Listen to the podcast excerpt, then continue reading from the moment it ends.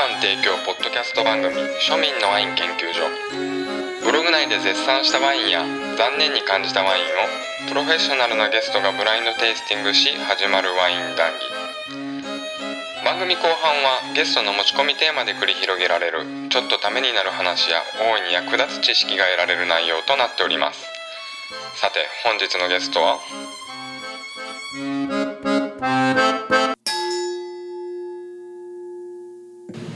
こんにちは。こんにちは。本日のゲストはチャイナバルしげるのオーナーシェフ島田茂先生のところに私がお伺いしました。よろしくお願いします。よろしくお願いします。お今日はマイク結構通ってますよ。いや結構編集しんどくてあのグラスのバンバンの音が。あれだいぶ消してあの音やったんで。あ、気をつけます。いやいやいや今日は大丈夫ですね、はい。でまあ早速やっぱちょっとアルコール入れてから喋りたいんで早速ブラインドをしてもらいたいんですけどはい、わかりました。お願いしますはい。えーと、レモンイエロー的な淡い淡い色ですね、今日ちなみに今日チャレンジは。あ、はい。だからあの絶対に当たらない 前提でじゃあまあどんなワインかをね、そうそうそうそうそう。自分が感じたことを言っていきたいと思います。年生はちょっとさらっとしてるので、まあ最初の印象では北のワインかなとうんうんいう入り方。香りは結構おなんか洋梨とか。うんうんうん。ちょっとこう桃とか、うん。色のその色からギャップがかなりちょっと熟した果実の香りがします。ね、うん。色が薄いけどってことですよね、うんそうですね。もうそのままその香りのままのその味は最初あるんですけど、うん。うんまあ酸もまあ中程度。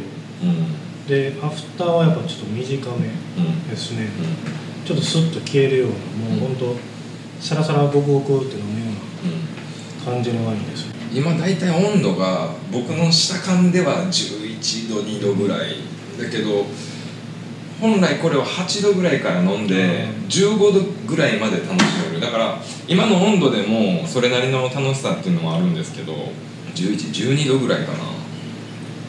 もうちょっと冷やしときたかったな。まあそれでも今自分で改めて飲んでもあご自分で言っちゃった。どうどうですかこのワイン。クオリティ高い低い。低くはないですよ。でもその高くは親しみやすいっていうもちろんまあ言うたら、まあ、女性とかにこううん。勧めやすいですし、うん。あのあまりワイン飲み慣れてないうんうんうん。飲み始めとかの人にちょっと勧めやすいです。しえしげるさんクロートとして飲んでどうですか？なんか家でこうサラサラっと飲みたい時に本当飲むような感じですかね。ペアリングはどううーんそうですね。もう普通にこう普通の白身魚。の、えーカルパッチョ、えーいわゆるこうレモンとオリーブオイルと塩でこう感じで。で今のとこはまあ悪くないワイン。ちなみにしげる先生の感覚で言うといいワインって何円ぐらいからのワイン？まあもう普通に3000円からいいワインっていうふうに言ってもいいのかなと思いますよね、うん。3000円でも、えー日本酒で考えたら換算するとだいぶ高いですそうなんですよね。で私の中でも大体それぐらいの感覚なんですけど、まあしげる先生も3000円以上はいいワインやっぱ3000円からこう普通家で飲まんよねって。でそそれこそその日本酒と比べた時とかウイスキーとかも比べた時に結構私ウイスキー好きだったんですけど3000円のウイスキー買う時ってものすごいなんか祝い時というか。あでもウイスキーなんて僕ちょっとまた変わるかなだってあれって、うん。その少しずつ飲むし、ずっと置いとける。あそうですね。でまあ開けてね、うん。置いちゃっても全然構わないです。し、それこそウイスキーの世界なんかあのオークションになるの数千、うんうんうんうん。1000万以上とかあるんでそう。あ結構ウイスキーはもっと高く出せるんですか？なそうやね。せっかく買うんやったら、うん。まあ1万うん。円ぐらい出してもいいのかな、うん。いやもうか買わないですけど、うんうんうん奮発するってなったら、うん。ものすごい長期にわたって飲むもん。やけ、でも最近3000円のワイン息吐くように買えますからね。そんな感覚。感覚が違うというか。なんでしょうね。僕親しみやすい気。ってことは価格は？うん感覚で1000円台かなって、前半後半。前半じゃない。おおファイナランサー？わかりまし正解。たうん。すごいこうやっぱなんかこうシンプルやわうん。やっぱりこうそうなるんやろうなっていう。さすがやな。シンプルやわ前回のワワインからのリベンジを果たしました。クローズエルミタージュ僕あれあの生産者家にあった タイプはちゃうけど、うんうんでもうそれこそ、えーそれあれはほらうん銘打ってないけど、もうほんとカベルネ・シラーズを混ぜ合わせたやつとか、それこそ昨日昨日か。一昨日ブラインドでうん。あの、まあ、妻にやってもらって出してるんですけど、天ぷらニーニョっていうね失態のおかしで 恥ずかしい。あんた何勉強しゆうがってことを言われましたけど、いやそれこそあのソムリエに習って、うんあの漫画に習って、すぐ答えちゃおうと思って、すぐ答えて失敗するあのブラインドテイスティングってタイプがあると思うんですけど、うん。最初のファースト最初にほら、うん。感じたものが大体こうアタッチューとか言ってるけど、うんうん。僕逆のパターンが多くて。悩んで当てる。そうそう最初にこれやって思ったのが大体外れちゃういや一応ね。第一印象はイタリア側やけどね、分からんことはないと思います。あのうん。すごい消去法で思いっきりこれじゃないこれじゃないこれじゃないこれじゃないって削除していったら。そうやねサラサラって飲む感じがムスカレとか思ったりもするたんですけど、こう毎日。じゃあヴィンテージ先言っておきましょう。かまあ若いとうん。やっぱり若い。2018とかでうんファイナルアンサー。ファイナルさ2017でもまあ1000円台前半っていうのがもう決まってますから。うん。まあ1000円台前半で熟成した1000円台前半なんか聞いたことないけど。たまにあるらしいけど。あんまグラス進まんすね。やっぱ安ワイン嫌いっすか？いやセーブセーブしてますよ 酔っ払って帰るわけにいかない。北のワインやと思うやけどよしじゃあちょっとずつ詰めていきましょうか。えー、っと旧世界新世界。やっぱ旧世界。旧世界を、うん。ポイントは？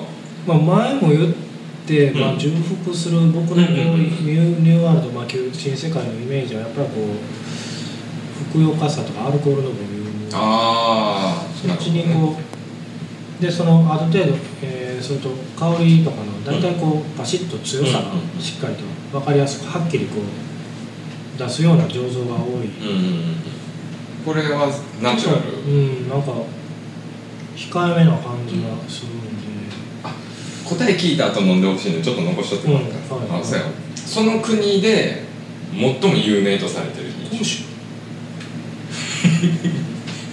その根拠は？いやさっきからいいよ。自分のコメント考えたらまあ、うん。甲州ってほらいわゆるその、まあ、悪く言ったら水っぽいとかいうものもあるし、うん。でまあアフターも短いし、うんでその色もやっぱ薄い。ヨーロッパでは間違いないです。あでそのヨーロッパのだから茂先生のやっぱ取り方ってすごい上手なんですよね。ああそう。その旧世界い。新世界のでヨーロッパのある国の一番有名な品種です。もうここまで言ってるからあとはもうでちなみにね今まで茂先生と会話重ねてきた中で情報収集してるんですけど飲んだことあるって。ちょっと待ってよ、ハンガリー正解。フルミント。そう。でハーシュレベリューも15%混じってます。うん。なんか僕そんなの飲んだことある、税込みで1100円台。よう売るよねそんなんだ。でも仕入れたのがすごい。仕入れたコータとかネット？うん。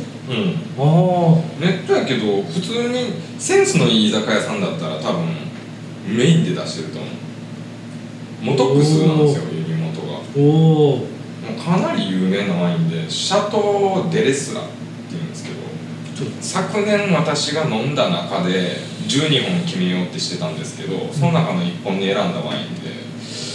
でそれ選んだ後そのツイッターのフォロワーさんとかも結構飲んでくれて、うんあなかなかいいワインだねって評判良かったんですよ。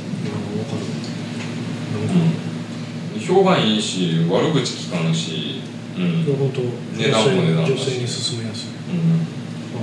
やっぱ温度上がったらこう蜜っぽい感じするね。そうだからもう最初から終わりまで長く楽しめるんですよ。言ったね。そうまさしくそうやね、うん。最初はこうすっきりこうあまり感じる感じから始まって、徐々にこう道の感じがそうそうそうそうちょっと食事もこそう中盤に入ってきた。そうだから全然だれないワインなんですよね。すごいね。1000円だうん。1000円台前半ね。前半。しかも税込みね。すごい。だから税抜きで3桁っすよ。出してるとこは。こんなワインがあるんよね。すごいですねでもその最初のインパクトで1000円台って分かってるのはやっぱさすがだなって思いますよね。なんかハンガリーすごいねって。ね昔はハンガリーといえばハプスブルクゲゲ知らない。いやもう中ヨーロッパの中心やったからね、へえ。うん、衰退したけど、そうなんだ。なかなかハンガリー詳しいじゃないですか。いやうんちょちょっとだけ知ってるだけちょっと。はい。第一テイスティング第ありがとうございます。いやいやすごい。勉強になりました。でトークテーマねなかなか難しいけど今ノンストップで喋れるとしたらっていうことでタイムリーな話題といえばコロナ。ウイルスです、うん。コロナでお願いしたらシェフがなかなか受けてくれないんで。やっぱこう今まだうん。し進行形ですし、うんこれからどうなっていくかわからんこうん。とと、まあ、飲食店だけの問題じゃなくて、まあ、うん人類全体の問題にこうなってるんで、ちょっと下手に喋れんところがあるとは思うんですよ。まあそうは言うもののいろいろまあ考えたりもするし、まあ、飲食店が、まあえー全国的に、うんまあ、京都世界的に大打撃を受けちゃって、生き残るためにこういろいろな、あのーことを試みてるんですけど、まあちょっと難しいですよね、その、うん。だってシェフ今収録終わったら弁当作るんでしょ？いやあの弁当じゃなくてこうテイクアウト用の、まあなんぼでちょっとやってる、うん。弁当とはちょっと違うんですけど、まあケータリングみたいなそう、うんうん、それはやっぱりこうあのうちに来てくれるお客さんで、うん。まあもうある程度の信頼関係っていう言い方、ちょっと難しいですけど、まあお願いしたら断れんようなあとい。うかそのだからテイクアウト弁当もそうですけど、うんうんうん。それ専門でやってるならまだしも、まあ、今の状況で、まあ、うんいろんな、ね、店の方がやったり、うんうんうんまあ、一番いいのはね真空でこうやって販売っていうのがうんうんうんうんいいのかなと思うんですよ。うちそういう機材の、うん。とりあえず今のところないですし、その辺で一番怖いのはやっぱ後の食中毒問題が一番のリスクなんでそれをやっぱりこう後でこうねその信頼関係ができてる人であればいやそんなの、ね、あとはもう自己責任で。なるほど。いやそそれを盲点ですね結構。不特定多数に売ってしまうと、じゃあいやねあなたのところでって後で言われるとうんすごいじゃあねどうどうするのっていう感じになる。まあそういうことをほら、ん。あの危険ですよって言言ってる方もいらっしゃるんですけど、うんうんでも僕もちょっとそれがね、うんまあ、他にもいろいろ理由はあるんですけどそれでテイクアウトとか弁当とかっていうのはちょっと安易にできる。だからその来てくれてもうねある程度な信頼関係ができてる中でまあちょっとやってくれみたいな感じであれば受けてる受けてるっていうかうん。受けますっていう特に歌ってもないですけどその程度で今やってますね。うん。うん。そうです。じゃあえー実質的になんか空気感的にこれ違うぞって思ったのいつぐらいからですか？客足が遠のいてきたとか。まあ僕は高知やけど高知はやっぱこう4月に入って、うん。やっぱこうあの第2波の感染者が出て、まあ、知事が会見してからもうぐっとこうあこれはもうむずくあのーもう悠長なこと言ってられるんじゃないかっていう風になったんじゃないのかなって感じ、もっとあの第1波が終わったあたりでほらたみんなほとんど退院して、もう収束するんじゃないの？みたいな雰囲気もあったんで、まあ、3月とか悪いなりにもこうほらまだそんなにこう深刻な影響ほどではなかった、で3月の頭ぐらいに学校とか全部なくなったじゃないですか。1日か。で子供の習い事とかも一斉にそれになんか付随してなくなってたんですけどはい。3月の後半ぐらいから空気的にすごい重たくなってきたのにのになんていうかねやっぱそれぞれその習い事とかはやめないしうん。なんか矛盾というかだからもう、で実際こう飲食でこうやられててもなんていうかな。こういう空気感があったら行ってるお客さん見ても体裁的になんでこんな空気で行ってんの？みたいな。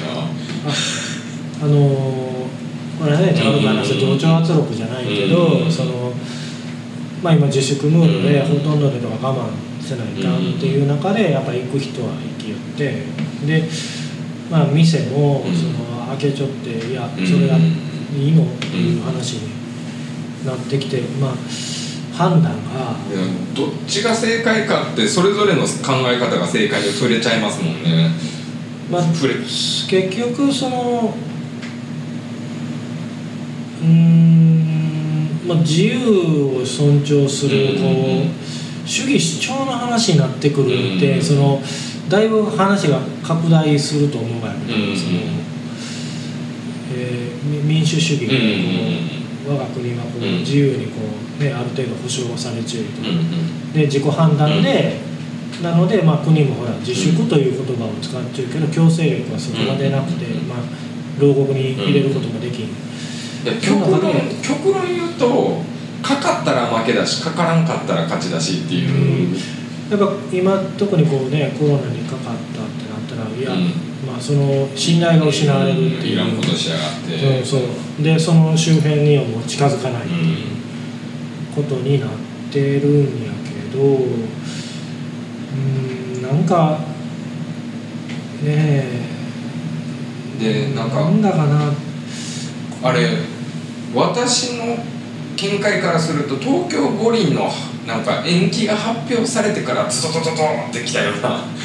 も うなんかひょっとそれまではその我慢我慢というかあの公表せずにというか。にというかまあなんとかやる方向でこう抑えてたうのんをもういやもうあれを延期にしたらもう一気にこううん。もう海を出すっていう感じでもうやってるようにもまあそのねその医学的見地と政治判断と、うん。まあ、経済っていういろんなこう判断がほらあって、うん。その正しさまあ最終的に全部終わってほらうん。じゃあ検証した時にあれはあの判断はどうやったかっていう感じなんで。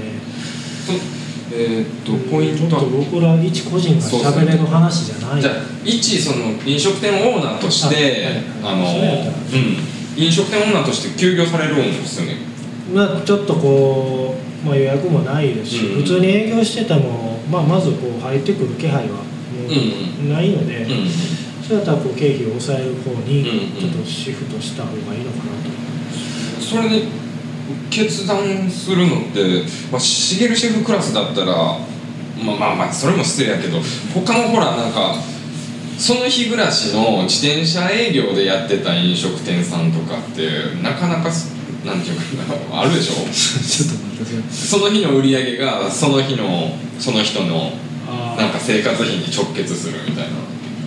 まあ、個人は大体でもそうあー。でやっぱりこう資金力とか、うんうんうん。あのなかなかそこまでないき、うんまあ例えば極端に一月お客さんを来たらまず営業のほぼ苦しくなる、うんまあ、車入金増やしてこうなんとかもう一回やるのか、判断せせませられるんで、一月二月かな、んでまあある程度会社組織にしてる方は、うんまあ、あの融資も売りやすいですしああのね従業員守っていかないから、ーうちみたいなとこはちょっとまた判断が違うんですけど。え飲食店借入金補助とかって何か言ってませんでしたっけ？補助っていうかそのそのああのコロナウイルス対策でその、うん。あの融資がうん。下りやすくなってる。もちろんそれは申請しまし。たし、で、まあ、み3年保証でそのうん無金利っていうんですけど、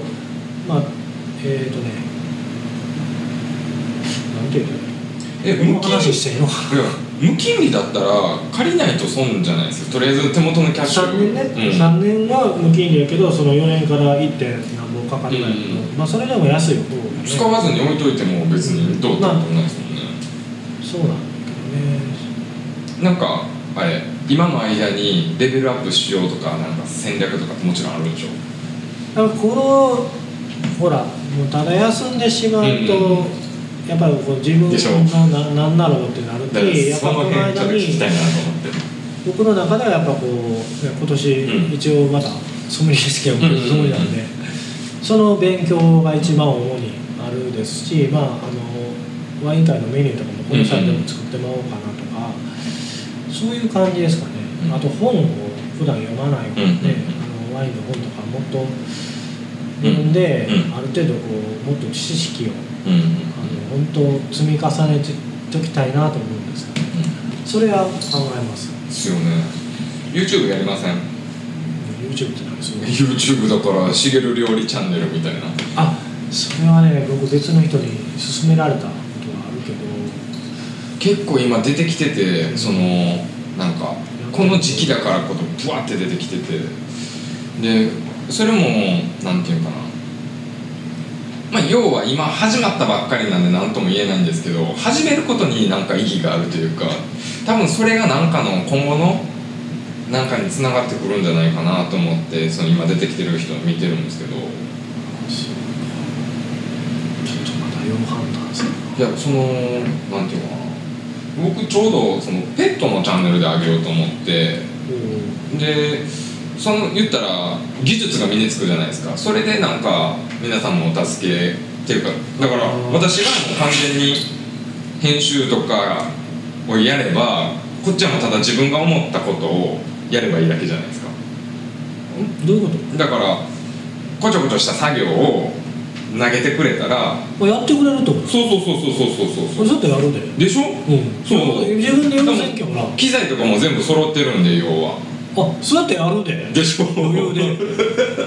それをやるのが嫌ながらそうそうそう。嫌っていうかこいやだからどうかなと思う。いややりますやります言ってく言ってくれるたらというか、なんかほらこれ料理をやったらどうですか？そうそうそうそうそう感じで投げてくれた方が僕やりやすい。でまあちょっと他のチャンネル見ちゃってください。その他どういうふうどういうにやっててて自分はどういう差別化を宣伝チックに行くのかその母体はここにあって宣伝として YouTube やるのかそれともその技術を YouTube に売るのかみたいなそれでまた方向性とかも変わってくるしただまあ僕も編集ソフトとかも全部買いましたので今回。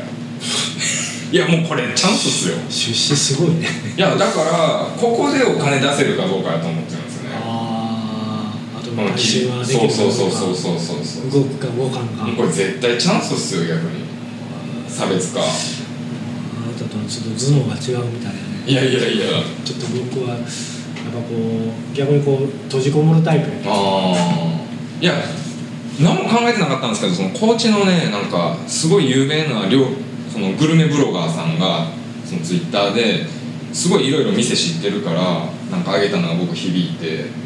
で今こうやっていろいろ行っててで閉めようか閉めまいか迷ってる人が結構でもその中でそのブロガーさんが響いたのがその社長っていうかオーナーさんが今この時期やから脚本から改装してパワーアップしようみたいな。やっと改装できるわうん。みたいなその社長さんの話聞いてあやっぱできるとこ違うなっていうツイート見てあそうだなと思って。あ今できることいろいろあるなと思って。うんまあそれはそうやね。うん確かに。うん。でそこでその収束し終わった後の再スタートがどう切れるかってもうかなり差別化されるなと思って。それはそうやうねん。僕は自分の知識やと思っちゃったけどそれだけでもいかんうね、ん。確かで知識もほら出すとこありきじゃないですか。にまあそうな。そう。僕ね自己満のところが結構強くて最終なんなんかね僕やっぱこう自己満的ながらね何にせよ。いやその料理にせよ。こう、うん。結局こうぼ僕の考えはその、まあ、技量とかほらそういういろんなこう自分のスキルが高ければ、例えばここでダメやっても、次で絶対復活できるって思うし、うそれがないそれがまあいわゆるほらあの僕の中でほらあのプロサッカー選手みたいな感じたとえそこのあのクラブでちょっと、うん。あのうまくいかんかってもやっぱその元々のポテンシャルが高ければ、そのクラブが潰れても、どっからぶちを拾ってくれる。し、やっぱそれでこうまたあの復活できる。あえシェフでも自分の店でやりたいでしょ？人の店であんまやりたくなくないですあもう開業したらねやっぱなかなか無理でしょ。その、まあよほどほらあの出資者がおって、うんまあ、そんなことコーチにはなかなかないけど、うん。そのまあ、自分の栄養にやりなみたいなことがあったら話は変わるけど、まあ、基本的には自分で今更って感じでしょそう。あのまあ、結局そら雇われたらその、うん。雇った側もしくはあの、ね、下についたらその上の人の料理を再現するよううなん。基本的な仕事やき。それはまたねうん。ちょっと話が変わってくるうんただやっぱねここでどう準備できるかって本当に差がつくと思いますね。うん。うん。いい話。じゃあコロナ一旦話止めましょうか、はい、ではしげるシェフの今後に期待しております。でもテイスティング2回目やりますよ、はい。はい、ありがとうございます、